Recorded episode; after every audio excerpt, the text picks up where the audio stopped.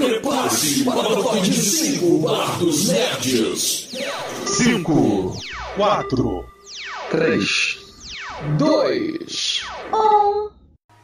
Fala galera, beleza? Estamos aqui juntos mais uma vez no Bar dos Nerds. Sejam todos muito bem-vindos. Hoje um bar muito especial porque nós estamos recebendo convidados especialíssimos, os caras que fizeram um trabalho fenomenal e por isso a gente trouxe aqui ao bar. Queremos desde já agradecer a presença. Vamos apresentar primeiro os bardos aqui, né? Eu sou o Jota, esse carinha que está aqui do meu lado é o Misa. Fala, Misa. Fala galera nerd, obrigado aí pela presença de todos. Mais um super episódio aí do Bar dos Nerds. É isso aí. E hoje nós, nós vamos falar a respeito de um filme que nós assistimos, que depois descobrimos que é um projeto multimídia. É uma parada tão interessante que a gente ficou louco para trazer aqui para apresentar para vocês. É chamado Gambiarra o projeto HD de espadas. O que, que significa isso? A gente já vai falar com vocês. Vocês já estão vendo aqui na, na câmera de baixo, aqui na telinha de baixo, o pessoal desse projeto. Então vamos apresentar para vocês. Aqui diretamente abaixo de mim nós temos o Gustavo Colombo. Fala, Gustavo. Opa, tudo bom, gente? Tudo bom, já? Tudo bom mesmo? E aí, pessoal, tudo bem? Como é que vai? Beleza. E do lado dele temos o Eric. Fala, Eric. Olá, gente, tudo bem? Obrigado por ter nos convidado. O prazer é nosso, nós que agradecemos aí a tua presença. E aí, mesa, fala sobre esse tema aí, o que, que a gente vai falar hoje? Mas é isso aí mesmo, ó. o prazer é todo nosso ter vocês aqui hoje. É, assim como o filme que vocês fizeram, essa história é bem mais complexa do que parece a princípio, né? E é, a gente foi surpreendido, a gente ficou muito contente em assistir um filme cyberpunk, ficção cientista, futurista e futurólogo ambientado na nossa cidade. Melhor do que isso, impossível. Então, a gente tinha mais do que obrigação de trazer vocês hoje aqui para o Bar dos Nerds, porque o filme de vocês tem tudo a ver com o nosso programa, com o que a gente faz, e a gente quer muito que vocês falem aí para o nosso público, para os fãs do Bar dos Nerds, o que é gambiarra HD de espadas. E, e sim, eu estava falando que a história é mais complexa, porque Jota, a gente achou que só se tratava de um filme, né? E aí depois a gente descobriu que é todo um universo cyberpunk ambientado na nossa cidade maravilhosa. E é muito bom, é com muito prazer que a gente tem vocês aqui hoje para falar um pouquinho do universo que vocês criaram para o público do Bar dos Nerds. É, é isso aí. Gustavo, Fala o que aí, é Gustavo. espadas? Eita. É, para começar, a gente pode dizer que HD de espadas começa com um erro, né? Porque a gente. o nome original era, era o HD de copas. É Mas na hora na, da produção da arte a gente trocou, a, pessoa, a gente trocou na hora. Aí falou assim: ah, mas é mais bonito se for espadas. A gente mudou não, para espadas. É, não é mais bonito.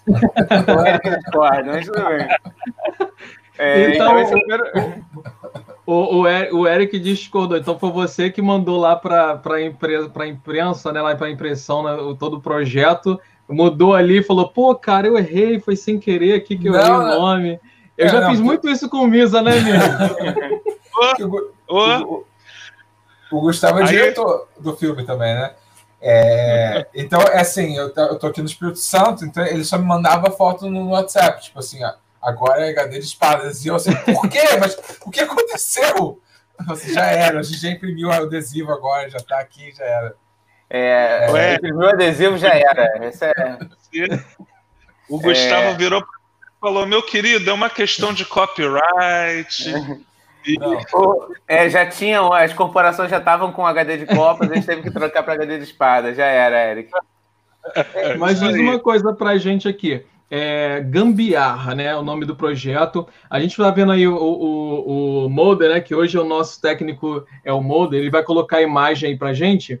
A primeira imagem, isso. Esse é o projeto Gambiarra. HD de espadas. A gente está vendo aqui é um, um, cartaz né, do filme, uma parte do cartaz do filme, mas é um projeto que também envolve HQ, é um projeto multimídia que tem o jogo, tem livro, a gente vai falar já sobre isso. Mas por que gambiarra? Explica pra gente aí de onde surgiu gambiarra. Então, eu, eu tava há 10 anos atrás, no passado distante, é, é, tava andando pela cidade e comecei a olhar uns fios no centro da cidade. Sabe quando você vai comprar peças de computador e tudo mais, tipo naquelas lojas do centro, e aí você tem que às vezes passar na Uruguaiana, e falei assim, cara, esse ambiente todo parece cyberpunk e aí eu comecei a pensar assim, pô, mas é meio que o futuro cyberpunk. Aí eu comecei a fazer as contas e falei assim, aquele futuro que a gente imaginava já é meio que o presente nesse futuro. Aí veio assim, putz, isso dá alguma coisa. E aí veio alguma ideia muito genérica, eu falei assim, cara, eu não sei como é que eu vou montar aí. Eu, aí eu falei assim, Eric, eu tenho uma ideia de que de um projeto que é assim, o Cyberpunk já é o presente e é isso. Mais nada. Eu acho que tem que ter alguma coisa nos 90, não sei o que. Não, não. Vamos construir isso. A gente estava fazendo um curso junto na época, a gente tinha terminado a faculdade e tal. Aí não. ele ele virou e falou assim: "Ah, vamos, vamos, vamos, vamos criar isso aí". E aí a gente criou. Daí aí eu e Eric começamos a pensar, a pensar as ideias desse universo, disso. A gente não começou como um universo, a gente começou com um filme só que cada elemento que a gente ia criando ia abrindo mais e mais e mais e mais e mais e mais portas e mais elementos. Uhum. O, que, você, aí eu, o que você acha disso? Eu, o que você acha daquilo? O que você acha disso? A gente falou assim, cara, esse aqui é mais que um filme. Eu, e é um filme que ninguém vai pagar no Brasil. Aí a gente falou assim, pô, vamos fazer uma coisa menor depois. Aí a gente veio para a ideia de um curta-metragem, que já foi meio fora da curva. O Érico falou não, eu ia falar só que, tipo assim, que o, o projeto original é um longa, é um projeto de longa-metragem, mas que custa, tipo, provavelmente o quê? 15 milhões de reais. Aí, depois de muitos anos, a gente falou assim, cara, por que a gente não tenta fazer alguma coisa que. Mais pé no chão. É, mas que a gente possa tentar fazer, de fato, assim. E, e aí começou a, ideia do, do, do, curta e depois da HQ, assim. Mais ou menos vieram juntos, assim, mas. E porque Vocês a gente conheceram na faculdade. Foi isso? Correto, correto. Na, a gente fazia cinema na PUC. Ah, tá explicado porque a ideia do filme, né? Era a faculdade de cinema que vocês faziam. Sim. Mas sim. assim, na época, Depois... ninguém pensava em fazer um filme assim. Essa é a verdade. É, é. tipo. É, é, é, é eu lembro quando a gente, isso a gente estava fazendo um curso já depois da faculdade, tá? A gente se conheceu, eu falei, ah, tem esse curso aqui, você não quer fazer um professor que a gente gostava, ele fez um curso por fora. Você assim, vamos fazer, vamos era um curso de roteiro e tal. E a gente estava querendo entrar no mercado, não sei o que, vamos fazer esse curso, não sei o que, a gente entrou. E aí veio essa ideia e começou a desenvolver. Mas eu lembro que é, quando a gente apresentou, estava todo mundo apresentando projetos que eles achavam que seriam possíveis serem feitos, assim. Ah, é um drama Sim. que começava no enterro da mãe e as famílias se encontravam, não sei o quê. O outro era um problema, não sei o quê. Eram filmes pareciam todos interessantes, assim, e tal mas que, sei lá, as pessoas achavam que era possível ser feito. Eu lembro quando a gente apresentou esse projeto, falou assim, então o filme é um cyberpunk, que vai ter surfista de trem, vai ter cybercrentes, vai ter isso, aquilo, outro, não sei o quê. E aí, eu lembro que no dia seguinte, a galera começou a, a falar assim, então, eu queria mudar esse projeto, eu queria, em vez de ser esse drama pessoal, eu queria fazer um caçador de folclores no Brasil. Eu queria fazer um, lugar distópico de, de, de carros, de não sei o que. Eu falei, caraca. Aí eu vi que as pessoas assim, será que eu, eu, eu, posso, eu posso apresentar esse tipo de projeto? Ou, vai, ou, ou, não vai pegar mal? Eu sinto que depois que a gente apresentou isso aí, a galera começou a mudar um pouco o perfil dos projetos na época. Assim. Não todos, claro, cada um apresenta o projeto que quiser e tal, mas tinha gente que queria fazer projetos mais de gênero ou fantásticos e achava que assim, pô, cara, eu não vou apresentar isso aqui, que eu sei que não vai rolar, não tem como fazer. Mas como isso a, gente. Tá falando de que ano? Quê? Isso a gente tá falando de que ano? 2011, eu acho. 2010. 2001. Caramba. A gente achava assim, pô, cara, nah, vamos, vamos apresentar, foda-se, a gente não tem nada a perder mesmo, a gente apresentou. E aí, e aí foi, a galera gostou. Eu lembro na, na época a galera gostou da, quando a gente apresentou a ideia, né, no início. E a gente achou assim, pô, essa ideia é legal e tal, e a gente ficou remoendo isso durante anos. A gente começou a, a gente traba começou a trabalhar com o audiovisual fazendo outras coisas. Até que a gente falou assim, pô, vamos fazer esse filme? Vamos, vamos. Aí a gente viu um jeito de fazer. E a gente ah. falou assim, cara, ninguém acredita nesse filme. Ninguém acredita. A gente tinha que fazer alguma coisa para provar que era possível fazer do jeito que a gente imaginava. É, e aí foi assim que a gente foi assim que fez e tal, foi assim que rolou. Eu posso falar mais depois e tal. Não, com certeza, fala sim. É, eu só te interrompi para falar que o nosso técnico Molder ele fez uma pergunta muito interessante que eu vou guardar mais para o final. Não vamos responder essa pergunta. Tira isso daí, Molder. Tira isso daí. Vendo aqui. Isso Boa agora. E mas depois lembra a gente, Molder. Vamos voltar nesse assunto ainda hoje. É... Eu queria saber a idade de vocês, a idade do Gustavo Gustavo? Eu estou com 35 anos. E você, Eric? 37. 37. Estamos todos mais ou menos aqui na mesma faixa etária. É, eu estou com 38, o Jota está com 39 ou 40, não sei. Mas, enfim, crescemos, fomos todos adolescentes nos anos 90. Correto. Certo, senhor? Todos nós fomos adolescentes nos anos 90. E só que agora eu tive uma curiosidade. O Eric já falou que não está morando no Rio. Está morando onde mesmo, Eric? Espírito Santo. É, numa, na minha cidade natal. Eu sou do Espírito Santo. É, ah, eu fui fazer. Mas como é que você... Isso. Como é que você veio parar aqui? Como é que você acabou fazendo faculdade junto com o Gustavo? Como é que houve esse encontro aí de gigantes? Ah, não, eu ia falar do encontro. O encontro foi engraçado. É, aula, é, é, projeto de documentário, né? Um dos projetos para terminar a faculdade. E o Gustavo levantou a mão e falou que queria fazer. Todo mundo falou assim: eu quero fazer um documentário sobre a alma da arte contemporânea, contemporânea, não sei o que lá, umas coisas meio pedantes. E o Gustavo falou assim: eu queria fazer um documentário de cosplayers de conto de anime. Aí eu levantei a mão. Eu quero estar no grupo dele. é, Mas nessa época você estava no Rio, né? Você estava no Rio. Não, eu, eu, eu morei no Rio até 2016. Eu, eu, eu, vim, eu vim fazer faculdade em 2002 e a gente se conheceu lá para 2007 eu estava aí até 2016. Espero voltar ainda, mas assim, quando for financeiramente possível. Viável, né? Viável. É, a gente espera que em breve, ué, com esses projetos aí, com essas oh. mentes fervilhantes, a gente espera que em breve vocês Agora... possam, que você possa voltar, né? Tá aqui. Sim, o... Sim. Mas aí, isso aí entra a, na a outra. Gente... Fala, Jota. Pode falar. A gente está falando aqui de, de, do filme, como é interessante e tal. De repente, o pessoal que está assistindo a gente, que ainda não teve oportunidade de ter nenhum gostinho e tal, vamos colocar o trailer aqui do, do filme para o pessoal ver do que, que a gente está falando. Coloca aí para a gente, o Mulder, o trailer.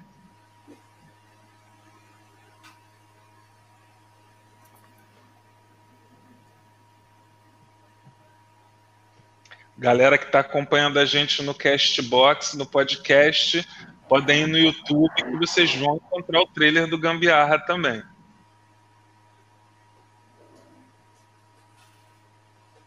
Acho que só tá sem som, Jota. Moda pode aumentar um pouco aí o, o volume. É, tá sem, tá sem o áudio mesmo. Esse é o, o, o trailer do, do filme. É, então, assim, pelo, vamos, aproveitar, vamos aproveitar que está sem áudio.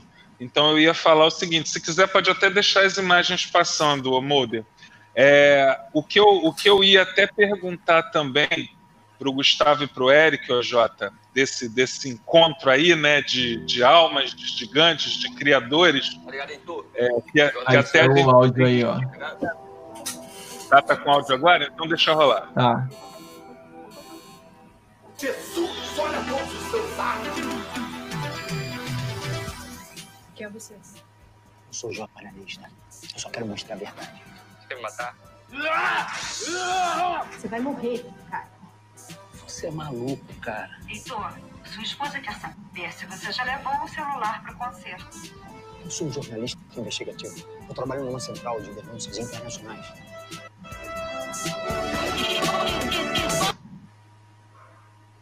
Tá gostando da história? Maravilhoso. Isso é fantástico. Isso.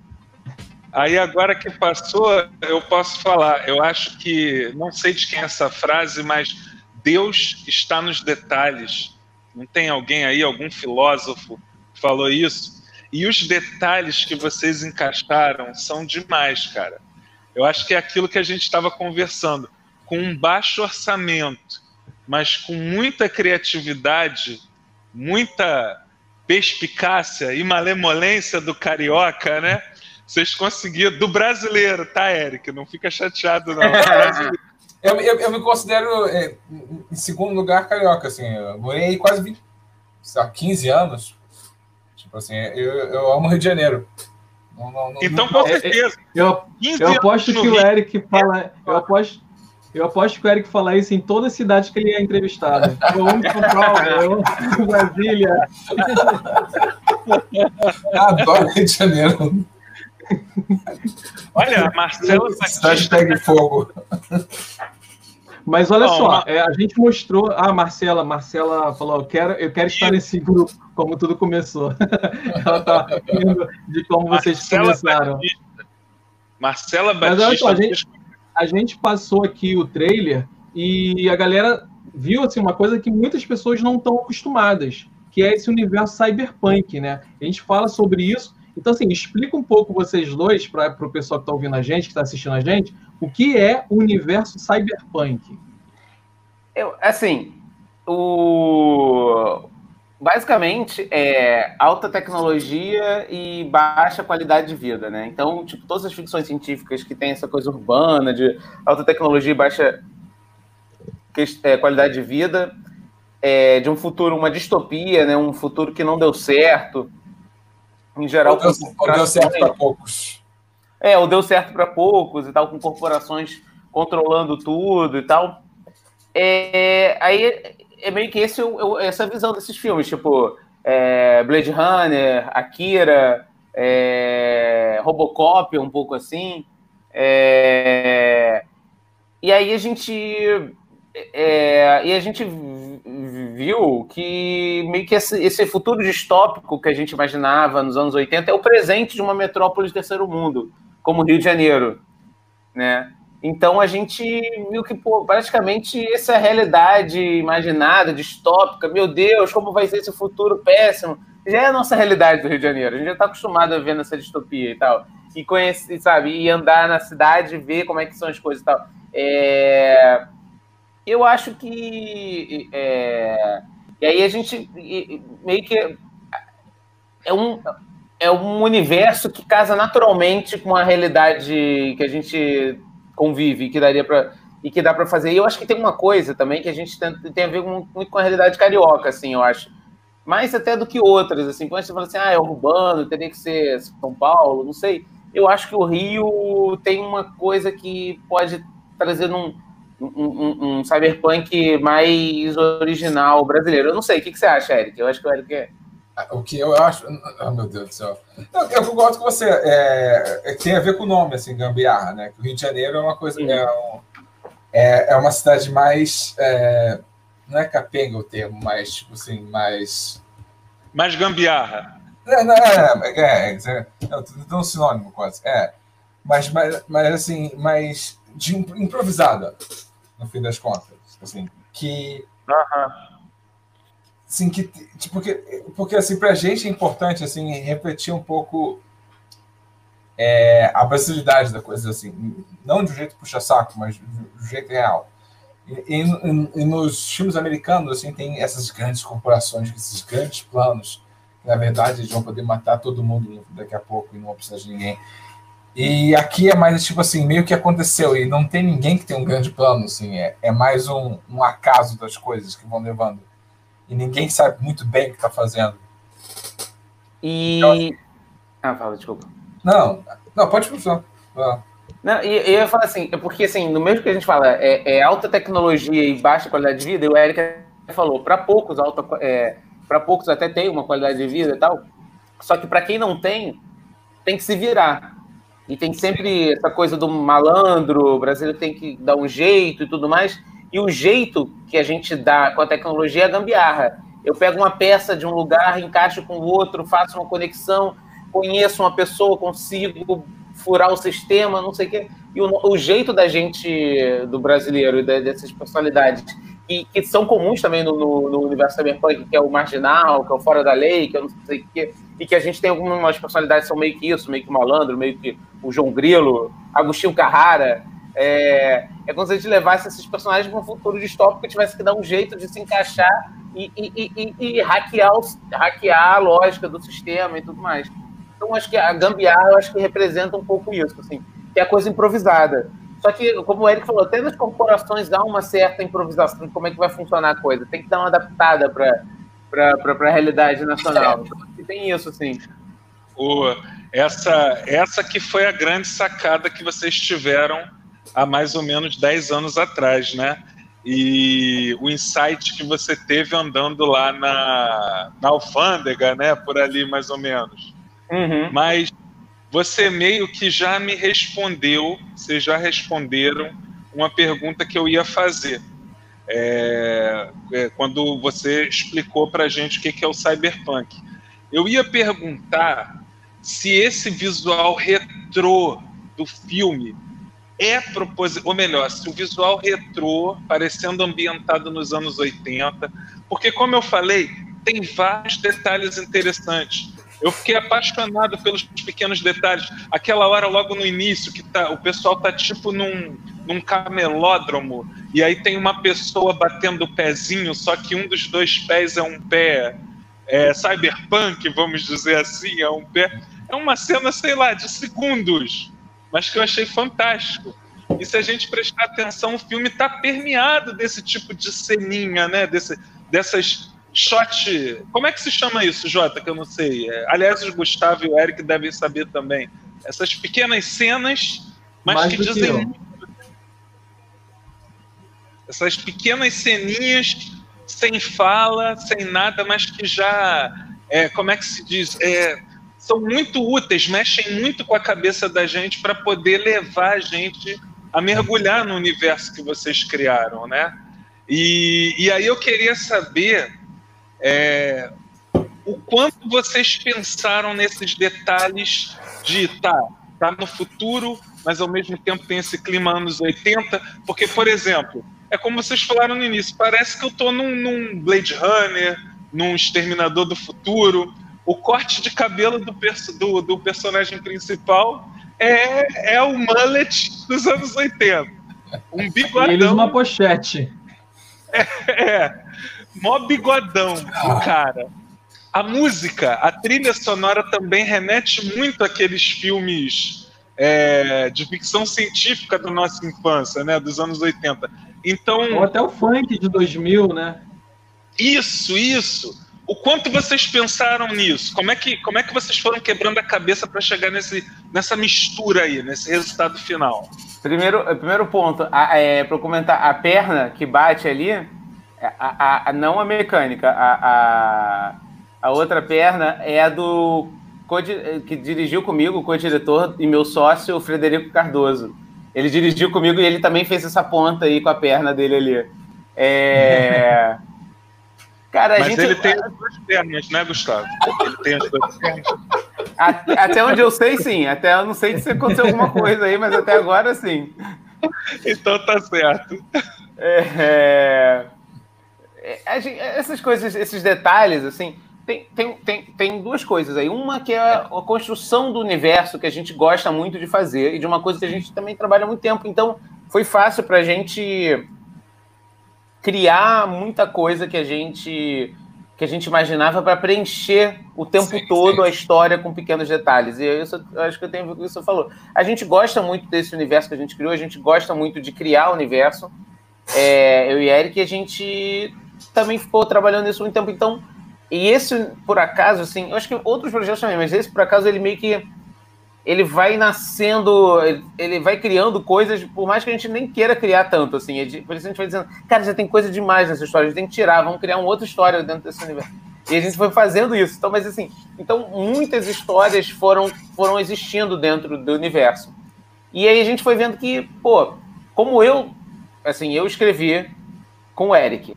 Nós dois escrevemos e criamos o universo e escrevemos o roteiro. E escrevemos outras histórias no universo também. É, e depois eu dirigi, junto com o Fred, eu trouxe muitas dessas coisas para o lado visual também, na hora de orientar a galera e tal. Foi correria, um caos assim, essa produção, porque foi baixo orçamento, foi uma loucura. É, mas assim, e a galera trouxe muita coisa, assim, muita coisa veio com, com o pessoal de arte, produção, não sei o quê. Mas assim, eu estava junto trazendo as ideias que eu e o Eric que criamos antes também. É, eu e o Fred decupamos, pensamos os planos e tudo assim, mas sempre essas coisas que visualmente traziam elementos da narrativa, eu estava junto para sempre trazer, pô, podia ser mais isso aqui, isso aqui é uma informação legal do universo aqui, para a gente Sim. passar nesse detalhe. Ah, isso aqui podia ser assim para esse universo, para essa coisa do universo. Do universo. Ah, e, tipo assim, isso foi muito na produção e muito na pós também, que foi com o estúdio, aí na produção, com o pessoal da fotografia, da arte, do desenho de som, tudo, e com, e com o pessoal dos efeitos, que é no estúdio que entrou, parceiro nosso, que é a Com. Legal. E, pô, eles criaram esses efeitos todos, assim, deu um, eles deram uma moral pra caramba pra gente. E a trilha que você falou é, foi o. É, tem uma editora musical, a editora Dubas, que comprou desde, desde o início a parada, falou assim, pô, gostei, quero, quero entrar junto nisso aí. O Léo foi supervisor criativo, e aí eles contrataram o Donatinho, que é o filho do João Donato, assim, para fazer a trilha e tal. E foi, e eu achei sensacional. E ele adora cyberpunk. Ele é, é, é ele adora. Ele, ele é, é, tem um. Se você for na, na, página dele, você vai ver ele não só de cyberpunk, mas de sci-fi, de coisas mais fantásticas. Ele tem um, um, clipe dele que tem uma roupa meio Jaspion, assim, apresentando. Então ele falou assim, cara, eu quero muito fazer isso. Adoro, adoro jogar Shadowrun e tal, não sei o quê. Então, e aí casou. E a gente falou. E isso foi uma coisa que a gente pediu, assim, uma coisa anos 80, uma coisa que a música fosse contemporânea, em assim, que tivesse elementos do, dos anos do fim dos anos 80 e dos anos 90, que era dessa época e que tem um pouco desse Rio de Janeiro distópico ali acontecendo meio que no presente, quase como se a gente estivesse imaginando o futuro como imaginado nos anos 80. É um pouco isso também. É, o, o Gabriel botou uma, fez uma pergunta interessante aí. É, o Papo Aberto também mandou uma pergunta, tá, tá assistindo a gente. É, daqui a pouquinho a gente vai falar sobre essa pergunta, Papo Aberto. Lá no pro final um pouco mais a gente vai fazer sua pergunta, então fica até o final. O Gabriel colocou uma pergunta aí, é, ele falou que tem algumas participações especiais que ele percebeu, a do Caruso e a do Diogo Braga. Ele perguntou como foi a, a participação deles, como é que foi eles é, toparem participar do projeto e, e a participação deles em si, trabalhar com eles. Cara, foi assim, foi super legal, assim, tipo, eles entraram é, depois, assim, né? Quando a gente já tinha filmado e tal. E aí, como eram cenas de pós, aí eu falei assim, cara, vamos chamar essa porque assim, foi uma, é, assim, é, foi muito difícil fechar a agenda das pessoas, de encaixar todo mundo ali e tal. É, os atores, assim, é, uma parte era de ator profissional, a Júlia, o Roberto, o Jorge Richa, que é do Parafernália. Então, também foi muito uhum. difícil encaixar a agenda deles e tal. E a gente falou assim. E a gente. Pô, e aí, e aí eu. Eu fiquei pensando assim também, depois de, de, de, film, da, da, da, de filmar toda, sabe, tudo, quando a gente estava fazendo após, assim, cara, a, a a gente pode chamar mais gente para participar, gente que talvez não tivesse agenda para encaixar e tal, não sei o quê. E gente que tem a ver com o universo, que gostasse e tal da parada. E aí o. É, o que acontece é que. É, é, é por partes. O. Caruso. O Caruso. Foi pelo o Rafael Studart, que é um cara que estudou comigo no colégio, na Tijuca é, ele faz uma participação também, ele tem um canal no YouTube e no Instagram e tal. É, ele faz uma, uma das vozes no telefone, quando o Heitor tá ligando pro jornal, ele que faz uma das vozes. E ele ah, legal. foi lá, a gente, ele foi lá na, na nossa produtora, na sala tal, gravou lá com a gente. E aí, pô, e ficou super legal. Ele, ele, ele deu, deu um tchan ali pro filme e tal. E ele tem um canal com um outro amigo meu, que é o Ulisses Matos, que é roteirista, e com o Caruso, que é Três Elementos. Eles têm um canal no YouTube, super maneiro. Eu virei e falei assim, cara, será que Caruso não topa fazer uma participação e tal? Fazer, fazer uma participação com o personagem de um pastor falando ali e tal. Aí ele falou assim, cara, eu vou falar com ele, vamos ver se ele topa. Aí ele topou, falei, pô, demorou. O dia que ele puder, ele grávida, ele topou, fez. E aí o seguinte também, ele foi lá, topou, levou um terno e tal, a gente gravou no sol, só no estúdio de efeito e tal. E ele gravou várias, várias. É, ele fez muito mais do que estava no roteiro. Ele fez, tipo assim. Ele criou coisas. Dois minutos de frase dele falando coisas de Jesus e não sei o que. Dá para fazer uns 10 minutos. Então a gente. Que ele Dá criou... pra fazer um filme só com ele. Só com ele, né? A gente tá pensando nisso. Tá? Ou então o programa inteiro da TV Record, né? Não, aproveitar ele, você tem que pagar ele de novo, sacou? Tipo, fazer no, no próximo projeto, aproveitar as outras falas dele, inventar uma situação saiu, de. Quando sair o Blu-ray, tem três horas só de extra. Cara, se você for no Instagram, tem, tem, tem ali a parte da participação dele, assim. A gente vê várias falas dele que não estão no filme, assim, que a gente botou ali. E, pô, ele, ele gravou muita coisa. Ele criou ali muito personagem, ele também, assim, então ficou, ficou muito maneiro. E o. O. O gigante. O, o Didi Braguinha foi pelo estúdio de efeitos. Eles, eles têm uns projetos com ele e tal. Eles gostam muito também de jogos de tabuleiro, de, estar numa onda de jogos de tabuleiro. Tem um, tem um canal que é o. Pô, é, cara, um canal do, tem um canal de Braguinha de jogos de tabuleiro, que eu não lembro, putz, eu não vou lembrar agora o nome.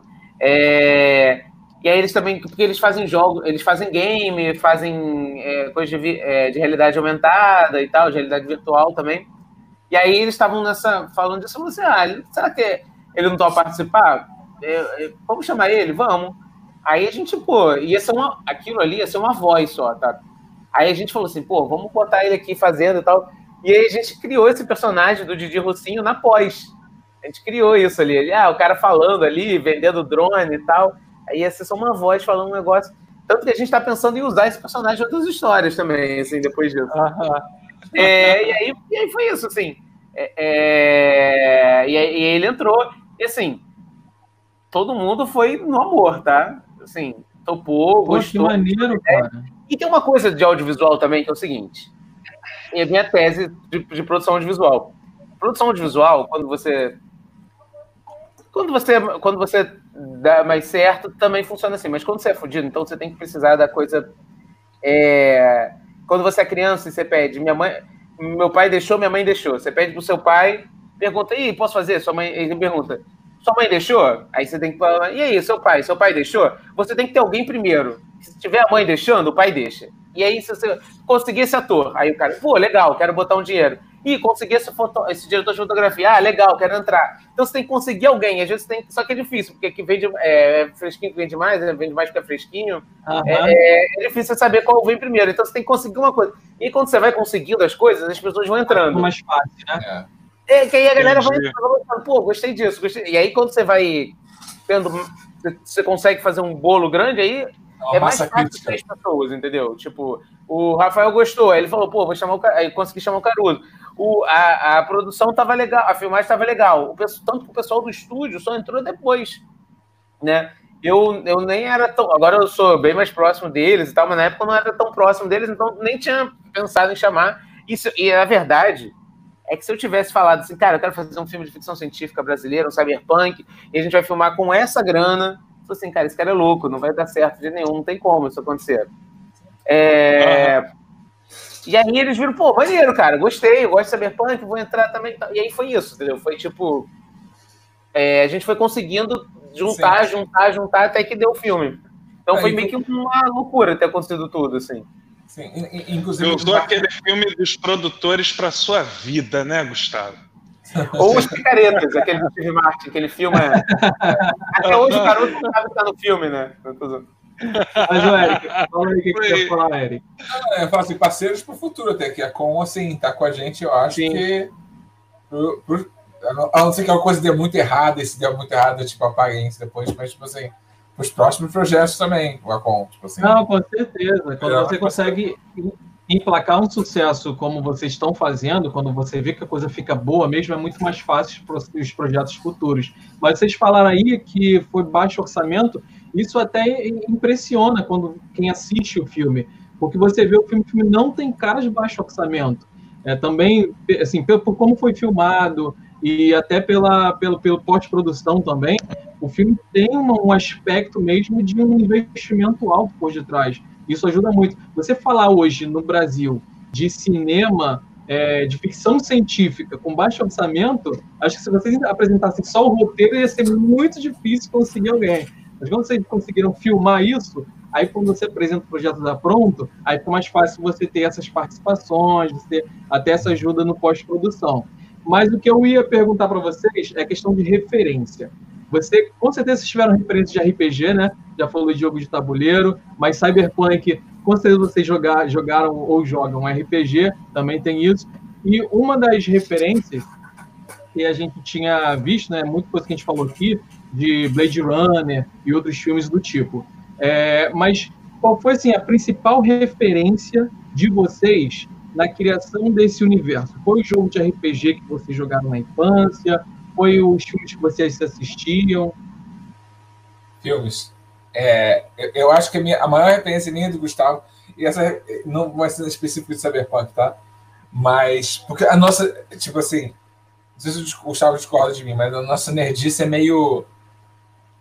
Sabe, tem o pansexual, mas nós somos pan-nerds. Tipo assim, é o RPG, é o game, é o anime, é a sessão da tarde, quando a gente assistia quando era moleque. É. Tipo assim, é, para mim, a minha maior referência é a Sessão da Tarde. Tipo assim, é, é, é eu ver o filme, a história em três atos e, e, e, e essa coisa pop tradicional e, aplicar nisso as nossas vidas. Assim. É, a gente não quer fazer filme americano, não é, essa, não é isso que eu estou querendo dizer. Mas essas são as nossas referências. Games, é, é, tudo junto. Eu não tenho tipo, um favorito. Eu te entendi, Eric.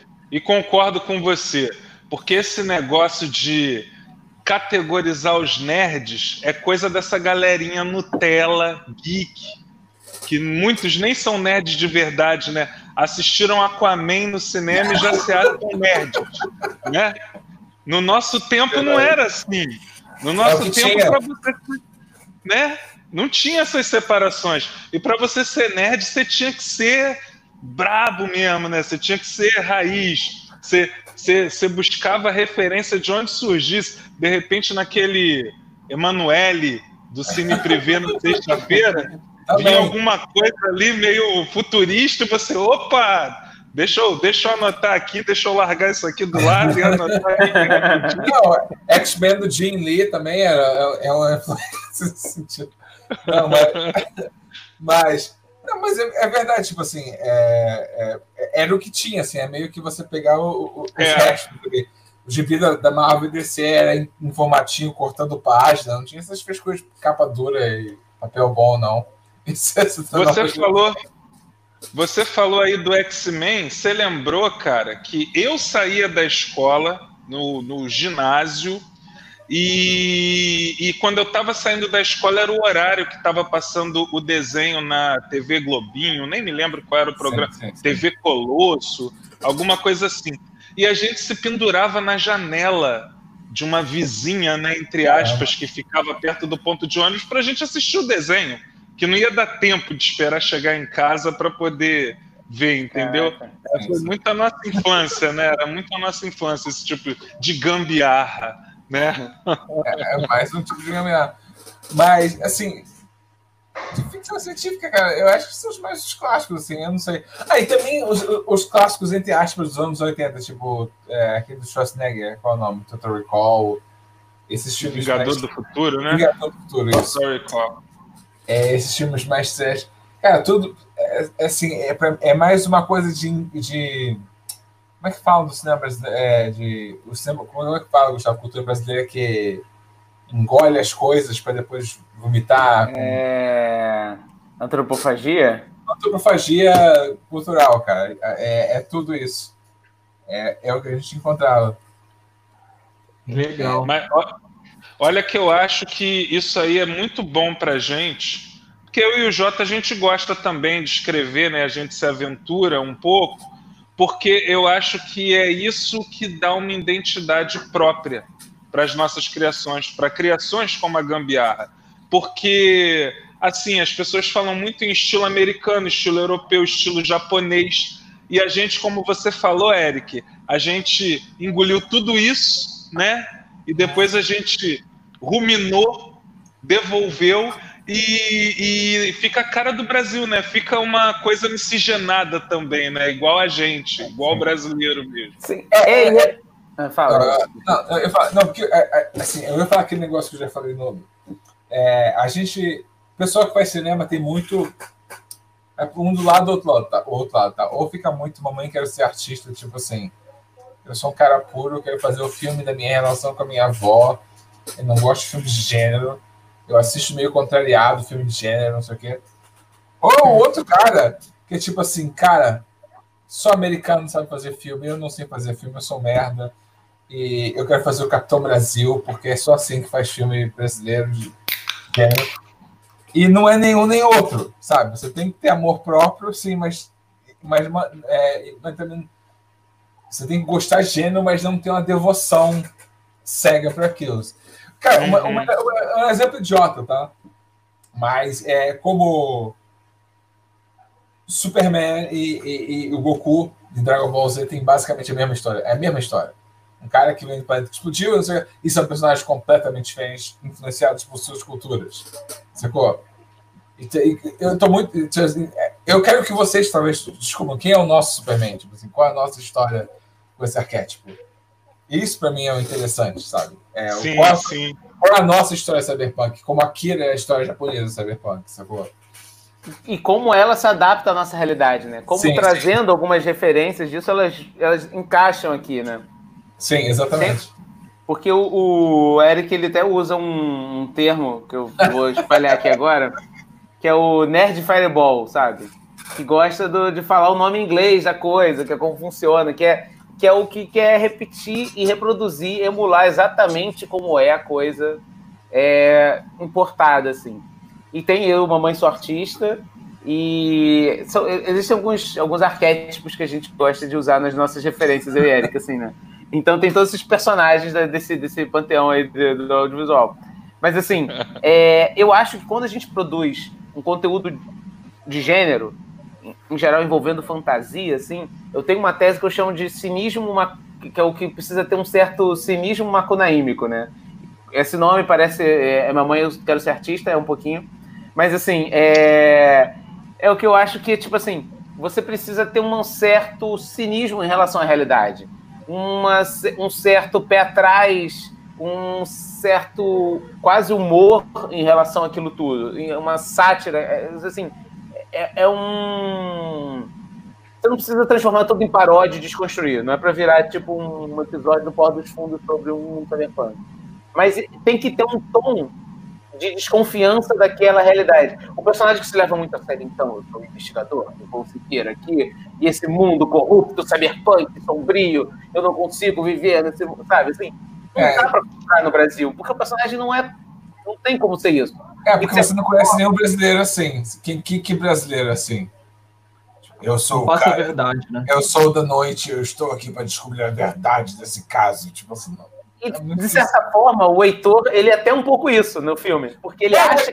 É, exatamente, mas o Heitor é uma figura que ele acha que ele, ele, ele quer isso. Ele, ele quer viver essa fantasia. Ele quer viver o mas arco ele é... do herói. Ele quer, ele quer reproduzir como está no livro o arco do herói só que ele não percebe que não é assim que a coisa funciona e que ele não faz tão parte daquela realidade assim. O personagem que faz mais parte daquilo ali é o Flaner, que tem que estar, tá, que, anda bem na, na, cidade, que circula, conhece, não sei o quê. E ele, tanto que, quando um detalhe, você falou detalhe, quando ele tenta achar que ele faz parte disso, ele imita o Flaner e está usando uma pochete também. Depois que ele muda isso, ele tá usando uma pochete, que ele meio que o símbolo disso. Que até você falou, é, é retrô, mas que ficou moda de novo, tal, no, é. no, no ambiente hipster, carioca e tal. Então o Heitor ele está se esforçando para ser isso, para ser esse cara que é levado a sério, que quer falar a verdade, que quer trazer algo e tal. Mas é um ele tá no Brasil. E eu acho que no fim das contas tem isso, assim. Ele não é isso tudo. Ele não, não é esse herói da jornada do herói. Pode ser que outro seja, assim, pelo menos ele não era ali. Então tem um é. pouco esse, talvez esse comentário ali no fundo do filme, assim, essa coisa de é, até um um gente, um inverso de alguns elementos até de Matrix ali dentro, assim, né? A gente depois, isso que a gente viu depois de fazer o filme, tá? Quando a gente estava escrevendo, a gente não, não pensava, não. Depois ah, faz um pouco de sentido isso. Mas assim, é, é, isso de você olhar a realidade brasileira e conseguir transportar esses, esses elementos, saber contar isso usando um ritmo e uma, uma cadência narrativa que, se, que emule um pouco esses elementos, assim, de certa forma, mas que você consiga subverter também e trazer uma, uma coisa que tem a ver com a realidade, entendeu? Do, do, do brasileiro e tal, que, ou, de quem está assistindo o filme e não achar que é um filme dublado. É, antes de você, antes de ler esse comentário aí do Papo Aberto, é, você falou uma coisa muito interessante aí que fica muito claro no filme de vocês. É que vocês trouxeram um universo que é, é muito impactante lá fora, que é muito utilizado lá fora, mas vocês trouxeram isso nitidamente com a nossa cara. Então, quando você vê o filme, você não pensa que está assistindo um filme americano você vê coisa ali, essência de, de nacional ali naquele filme. Não só dos personagens, a construção dos personagens, como você bem destacou aí, mas, poxa, você olha assim, aquela estação que eu não sei se é Madureira, mas eu olhei assim, me, me lembrou muito a estação de Madureira ali, de, de trem. Você olha aquilo e você fala: caramba, isso aqui é cyberpunk perfeito. Eu passei ali 300 vezes, nunca imaginei como cyberpunk. Mas quando eu assisti, eu falei: caramba, isso aqui é perfeitamente cyberpunk. Você conseguiu transportar isso no filme de uma maneira perfeita. Ficou incrível. Mas agora eu queria ler o comentário aqui do. A, a, a imagem, essa imagem aqui é, é, lindíssima. Essa é uma das primeiras imagens do filme. E, e o filme entra te jogando isso, né? jogando isso na sua cara. Você vê ali a Lapa e a Cyberpunk. Chega um, quando você vê isso, você chega a travar, assim, somente chega a travar.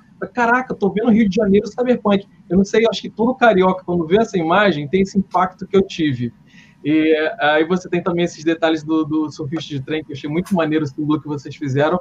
Mas o que eu queria ler também agora para fechar aqui a, a minha, minha participação, o comentário do Papo Aberto qual é a sensação de ver o filme depois de pronto? Que reação que vocês têm é, de ver a sua ideia transformada em filme? De você ver aquele negócio tudo pronto, assim, qual é a sensação disso? Eric, deixa o Eric responder um pouquinho. Fala, Eric. É, é, porque eu não dirigi, né? Então a minha sensação é muito pior do que a do Gustavo. É, mas é deixar, nosso, é deixar o bebê, o bebê crescer e, e ir para o mundo. É, assim, é a, a, coisa do roteiro. Tipo assim, eu não tenho nenhuma intenção de dirigir, eu não acho que eu sou um bom diretor. A minha experiência com, com direção é, tipo assim, é um fracasso total. Então, tem que pegar na mão do mundo e, e você vê. Para melhor e pior, tá? Eu não estou falando só negativamente. Você tem a influência do outro, assim, do, das outras pessoas, da equipe técnica, assim, do, do, do Gustavo como diretor com o Fred, mas não só disso, mas da equipe técnica. Tipo, muitas coisas nesse filme que não, não são como estava na minha cabeça. E, e, e a partir de, do momento que você aceita isso, você deixa de ver essas coisas como um, um, uma tragédia, mas como uma oportunidade. É, é o, Gustavo agora. Porque tem, tipo assim, eu vou te dizer, tem uma questão muito grande que o universo era muito diferente antes da produção. É mesmo? O universo era muito. Não, vocês o universo era muito mais é, centra, muito mais pé no chão. Aí, o Gustavo falou, exemplo do Gustavo, o, universo era muito mais Mr. Robert e muito menos Quinto Elemento. Só que aí, na, só que aí a produção, é, a direção de arte e o figurino falam assim, não, é Quinto Elemento.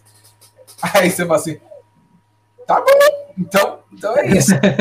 mas, ao mesmo tempo, mas ao mesmo tempo você fala assim, cara, quais são as oportunidades que isso cria? Tipo assim, agora as pessoas podem ser muito mais loucas do que podiam ser antes. Eu não tenho mais que tem esse contrato tão sério com a realidade da, da, vida do Rio de Janeiro. Agora pode ter um cara que anda de, de perna pro ar no, na cidade. e ficou muito mais. Não super-herói, tá? Super-herói é um exagero, mas tipo assim, muito mais fantástico, muito mais grandioso. Onde, na verdade, no fim das contas, é onde é muito.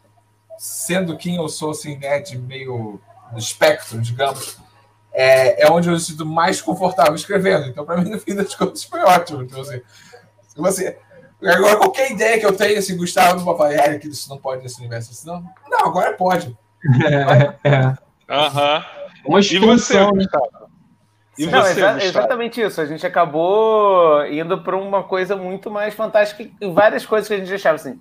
Não, tem que ser meio tem a ver, tem que estar tá com o pé na realidade, tem que ser próximo disso, de uma coisa que existe. A gente falou assim, foda-se, não, não tem mais. E aí a gente começou a surtar mesmo. Isso foi muito é. bom. Isso que eu fui vendo ao longo do, do, processo. E eu fui achando que estava funcionando, mas assim, até o filme pronto, eu não, não consigo. Assim, eu tô tão próximo que eu gosto, acho, entendo tão, e vejo os pontos positivos e negativos tão, tão, tão na minha cara que eu não consigo mais ter uma distância suficiente para entender. Assim, quem vai ver isso vai, vai gostar ou não vai gostar? Vai achar legal, vai achar que funcionou?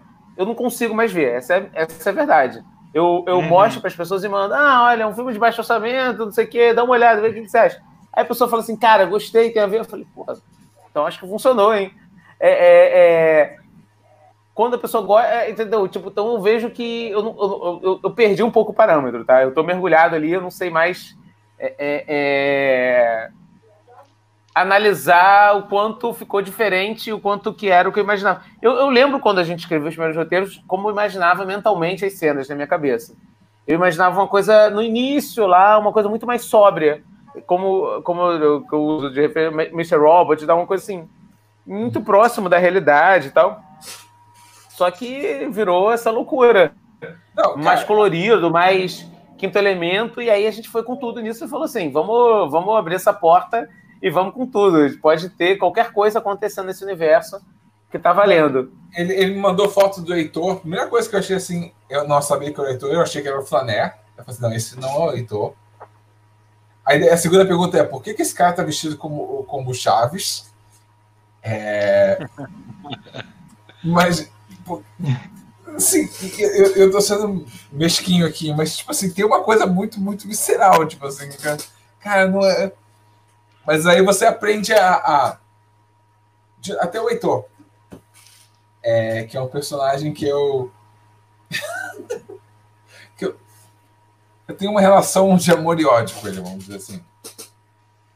Mas é ainda tipo, pô, mas é, pô, ele tem uma pessoa legal. Aí eu comecei, é um personagem legal, eu pensei, então comecei a pensar nas maneiras que ele pode morrer.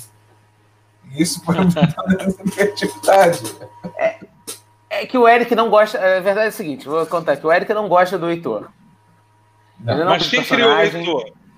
Qual Os dos dois? Nós dois criamos juntos. Ah, a gente criou juntos. Essa é uma outra história maravilhosa.